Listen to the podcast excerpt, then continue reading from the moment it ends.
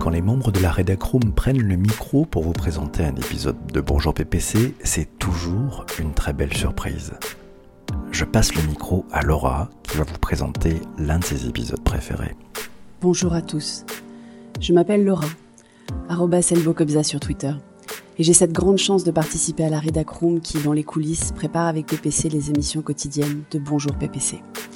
Aujourd'hui, je vous propose d'écouter ou de réécouter une émission diffusée en janvier dernier sur le thème de l'influence de la science-fiction, un peu partout, sur nos expériences utilisateurs, en design, etc. J'ai choisi de présenter ce sujet d'abord parce que la science-fiction, j'adore. J'adore me faire peur avec la quatrième dimension. Monsieur Spock me fascine. J'ai dévoré les Asimov. Je me précipite au cinéma pour le dernier Avengers ou X-Men. Bref, je suis une vraie fan. La science-fiction, c'est un espace de liberté formidable. C'est une source de créativité phénoménale. Affranchis de toute contrainte, les créateurs de science-fiction ont nourri des générations entières d'inventeurs de la tech. Les designers du monde entier s'en sont inspirés et s'en inspirent encore. Les baskets autolassantes existent enfin. Les applis rappellent les circuits des tablettes de Star Trek. Même la carte de crédit a été prédite en 1888. La science-fiction, ce sont aussi nombre de personnages ou d'inventions qui entrent dans notre inconscient collectif et qui créent du lien entre les gens, de la connivence même. Et l'humain, c'est quand même ce qui compte le plus, non? Bonne écoute à vous.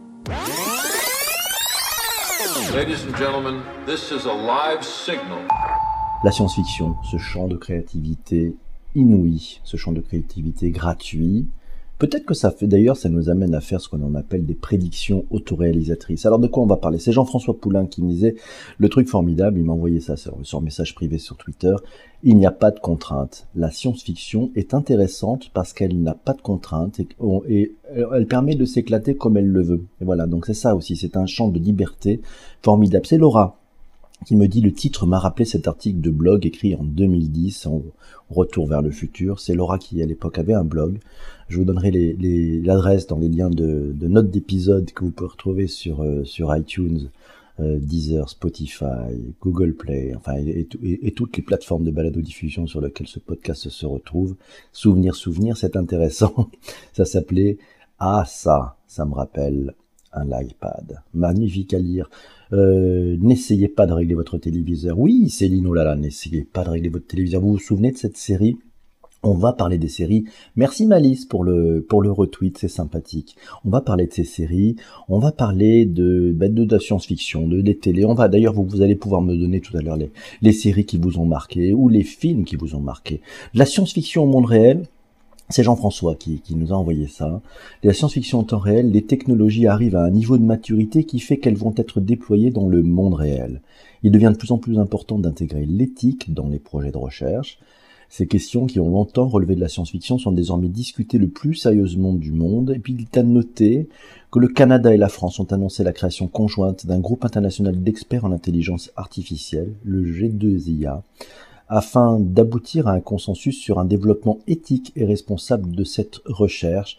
Jean-François nous citait un article à retrouver dans leséchos.fr. Là aussi, je vous mettrai euh, cet article dans les notes de bas d'épisode. Jean-Emmanuel dit à noter également l'impact de la science-fiction avec l'imaginaire, la peur panique que provoqua l'émission radio d'un certain Orson Welles euh, que les moins de 20 ans ne peuvent pas connaître. Et cette émission annonçait, Orson Welles annonçait l'invasion des extraterrestres. C'était à la radio. Et oui, c'était, je sais pas, sinon vous n'avez pas connu ça, vous n'étiez pas né, moi non plus. Bonjour à Michel. Merci à toi Michel pour euh, nous amener du, du cœur en, en, en pagaille, en milliers.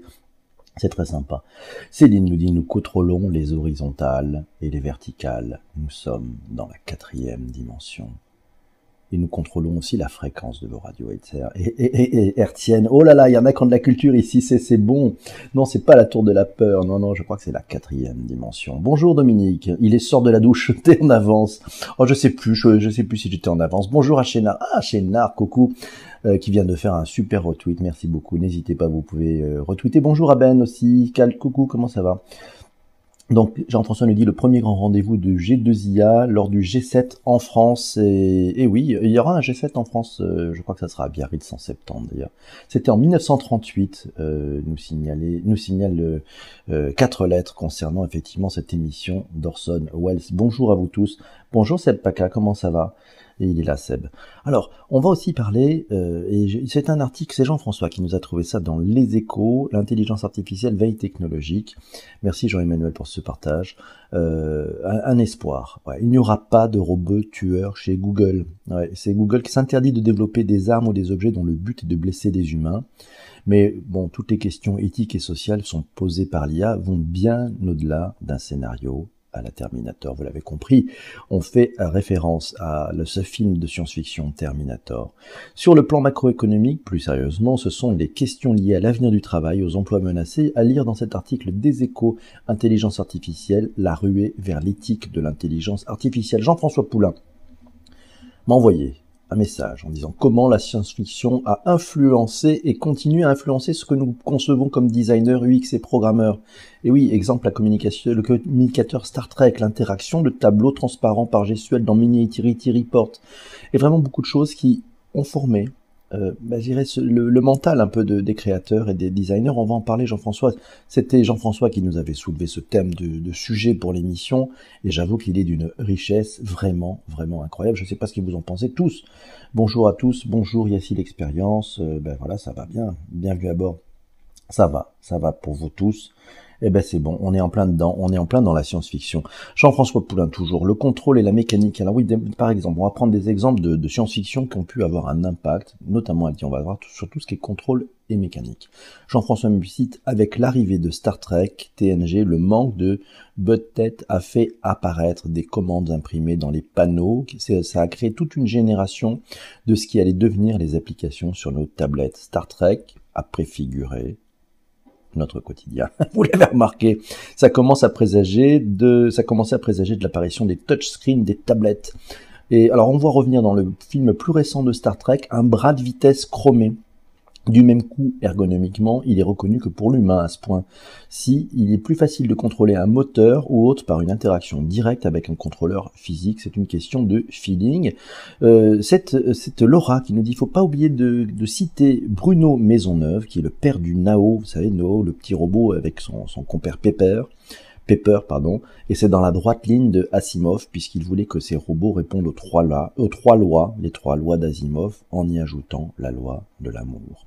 Alors les cas d'usage, les cas d'usage, c'est Chénard qui nous dit dans le design, on a une citation pour ça. Toutes les inventions en design ont déjà été faites. Hé hé Incroyable Ça va bien euh, c'est le sud ici, la famille, ben c'est bien ça.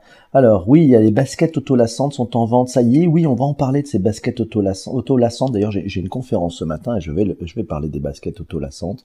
C'est Nike qui a annoncé, alors c'était en, 2000, en 2017, ils avaient commencé à lancer un premier modèle et puis là, le 15 février, le 15 janvier, cette année, cette année, Nike a annoncé euh, que ça sera d'ailleurs en vente en février. Ces nouvelles baskets, elles sont auto-lassantes. Alors elles sont auto-lassantes, elles sont rechargeables euh, et elles sont paramétrables avec votre smartphone. oui, ça vient de sortir, c'est des sneakers euh, assez fabuleuses.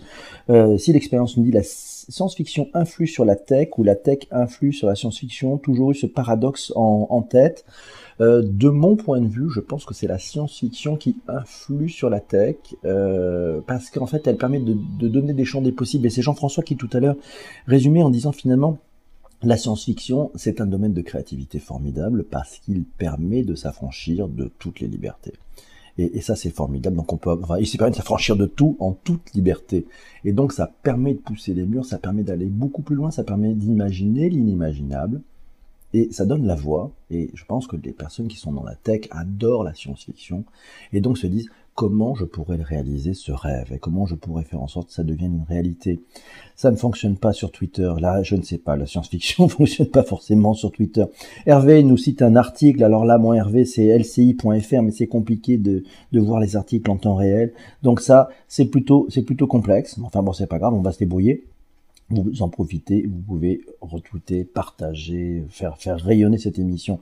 Les souliers Nike, oui, c'est l'État du Péri, ils sont sortis, enfin ils ont été annoncés le 15 janvier, ils vont sortir en février, on en parlera. C'est comme l'overboard de Martin McFly, exactement, le fameux overboard. Ben écoutez, ça existe quand même, ça y est, c'est parti. Et on voit plein de films, il y a plein de choses dans les films. C'est Ludo qui m'a envoyé plein de sujets plein de sujets euh, assez intéressants en fait et qui nous ont permis et qui permettent de voir que bah, ça c'était dans les films, c'était dans les livres et ça arrive. Ces quatre lettres qui nous disent c'était dans le film Retour vers le futur, les Nike autolassantes. Et oui, c'était dans ce film Marty McFly, yes. C'est parti.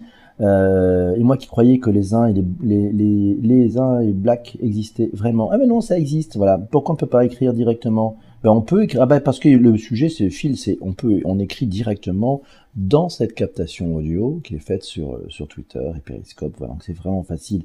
C'est plutôt simple. Bienvenue, mais euh, voilà, Men in Black, euh, dans Men in Black, Jules Verne a bien prédit le fax. Exactement, Yves, Yves nous dit, Jules Verne a bien prédit le fax. Alors, c'est, on parlait de ces contrôles mécaniques, on parlait de Bruno Maisonneuve, on va parler de, des couleurs. Tiens, c'est Jean-François Poulain qui nous parle des couleurs et qui nous dit pourquoi le bleu est-il la couleur des interfaces du futur? Tiens, d'après vous, pourquoi? Eh ben en fait, c'est un pur hasard de l'industrie du cinéma pour qui, pour qui, pour des raisons de post-processing, vous savez, c'est la post-production, ramène beaucoup les interfaces vers le bleu. Voilà, c'est cool, c'est calme. On le voit de ce fait souvent revenir dans des interfaces technologiques qui sont reconnues de nos jours.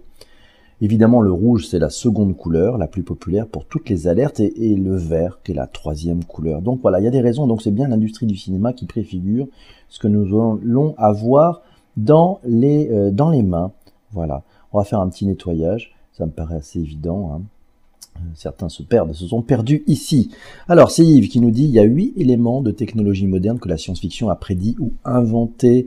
Euh, c'est sur le, site odin.live, je vous donnerai les, articles. Par exemple, en 1888, carte de crédit. Edouard Bellamy, Looking Backwards, voilà, de 2000 à, à 1887, dans son livre, il dit dans cette utopie futuriste, une carte permet aux gens d'emprunter de l'argent à une banque centrale à crédit éliminant ainsi le besoin d'argent physique. Incroyable 1860, 1968, tablette, c'est Arthur C. Clarke, voilà, dans 2001 Odyssée de l'espace, dans le livre, il écrit les astronautes sont décrits comme des fullscape newspad, voilà, donc utilisent des tablettes électroniques lorsqu'ils effectuent des vérifications diagnostiques de vaisseaux spatiaux ou lorsqu'ils ont besoin d'une ligne de communication avec la Terre. C'était en 1968 dans 2001 Odyssée de l'espace. En 2004, c'est Geoff Rymans, ouais, de, de Rymans Air, qui prévoyait que d'ici 2020, les gens pourraient accéder à Internet à partir de leur propre cerveau. C'est peut-être la prochaine étape.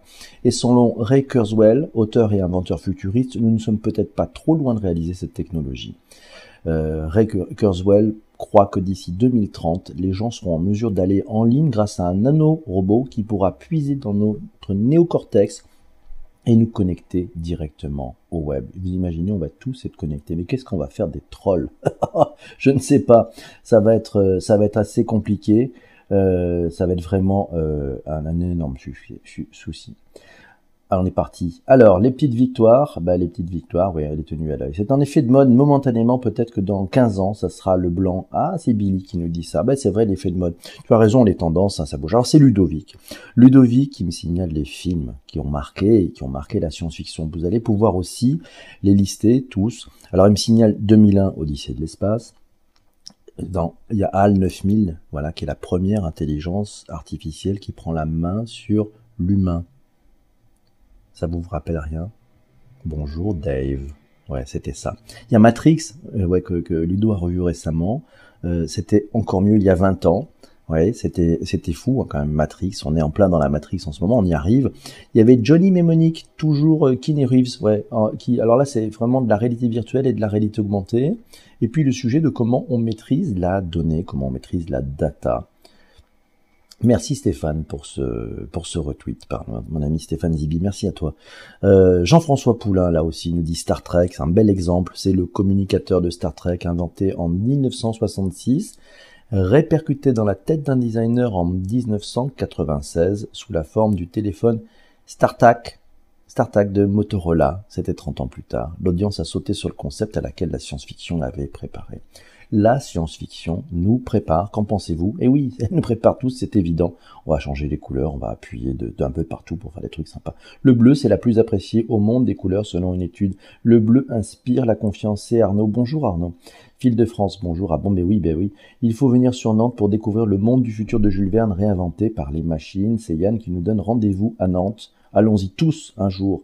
Internet à partir du cerveau, ça serait un vrai pas en avant. C'est Arnaud. Et j'y ça fait peut-être un peu peur aussi quand même, hein, l'Internet du cerveau. Si ça devient comme ça, on va imploser. Je partage tout à fait le sentiment de Billy au secours. Et quand est-ce qu'on va pouvoir faire une pause digitale, une détox? Il va qu'on se débranche. C'est Jean-François qui nous dit l'IA serait soit la meilleure chose, soit la pire chose jamais arrivée à l'humanité. C'est Stephen Hawkins qui a dit ça. Merci. K2000 pour parler à son auto. Eh oui, Lita Dupéry, Total Recall. Vous vous rappelez Total Recall? Eh oui, mais bon, c'est extrême tout ça. L'homme bicentenaire, Retour vers le futur, c'est le grand classique, souffleur de verre exactement. Euh, K2000 est devenu une réalité pour Hervé. Je sais qu'Hervé vient d'acheter une nouvelle voiture. Ah non, je me plaisante. Merci, c'est sympa. voilà, on continue. Le téléphone maison, E.T. téléphone maison. Oui, prends le temps de parler, PPC. Respire un peu, je vais respirer.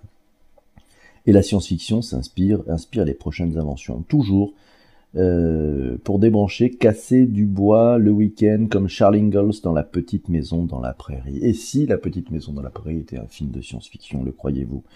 Euh, Alors, euh, c'est Jean-François que c'était déjà compliqué dans sa tête, alors si en plus il était câblé. ben nous dit, parle de Tesla et de K2000. Bien entendu, les petites victoires nous parlent de Star Trek. Elle a raison. Je veux monter dans la K2000 d'Hervé. Hervé, Céline va faire du stop. Je pense que c'est parti pour cela. Alors, on continue un tout petit peu. Euh, ces, quatre lettres qui me parlent aussi d'Alien, euh, vous savez, c'est l'œuvre du plasticien Hans euh, Rudi Giger. Voilà, c'est un être unique créatif, un petit peu torturé. Alien, oui, c'est ce plasticien. Alors, si vous voulez voir ben, une, magnifique œuvre de, de Hans Rudi Giger, elle se trouve dans le village de Gruyère, en Suisse. Allez faire un tour dans le village de Gruyère, vous allez voir, il y a une magnifique œuvre qui représente Alien. Alien aussi, ça, a influencé euh, ben, notre façon de voir. Euh, vous voyez, il y a des conventions maintenant, on voit bien tous les vaisseaux spatiaux. 2000 Odyssée d'espace, il y a Tron aussi, Tron qui nous avait marqué, c'était quand même la réalité virtuelle. On était dans un jeu vidéo avec Tron, Matrix, Minority Report. Euh, voilà, oui, Charles Ingalls, l'homme du futur, vous êtes sûr Nous pose la, Céline comme question. Euh, je me suis peut-être trompé, euh, Céline. Alors Yves nous dit, oui, Nike dévoile enfin un soulier qui se lasse tout seul. On en parlait de ce soulier. Alors c'était en, 2016 qu'il l'avait annoncé, hein, et puis voilà, ben, très récemment, voilà, en vente à partir du 17 février, la Nike Adapt Bibi, la chaussure qui fait s'élasser toute seule, 350 euros quand même, à partir du 17 février. Retour vers le futur, c'est maintenant, on en parle dès aujourd'hui ensemble. Dans Bonjour PPC, Ludovic qui nous signale aussi les jeux électroniques, l'évolution des jeux de voiture comme euh, NFS qui lui font penser aux environnements de réalité augmentée pour les nouveaux outils d'aide à la conduite de chez Tesla. Après, moins évident de faire le lien, car avec les jeux vidéo, nous sommes déjà au cœur du digital. En 1993, c'est l'année du bac de Ludovic et ses premières nuits sur Doom. Est-ce que vous avez joué sur Doom? Et oui, Tetris Ah ouais, les petites victoires nous parlent de Tetris. Ah, Tetris, c'est quand même fort. C'est ça la Baina qui nous dit aujourd'hui, c'est l'intelligence artificielle et la SF qui nous fascine. Exactement, on est en plein dedans, hein. c'est beau sujet. Robocop aussi comme film. Merci beaucoup Billy, c'est sympa, il faut rester.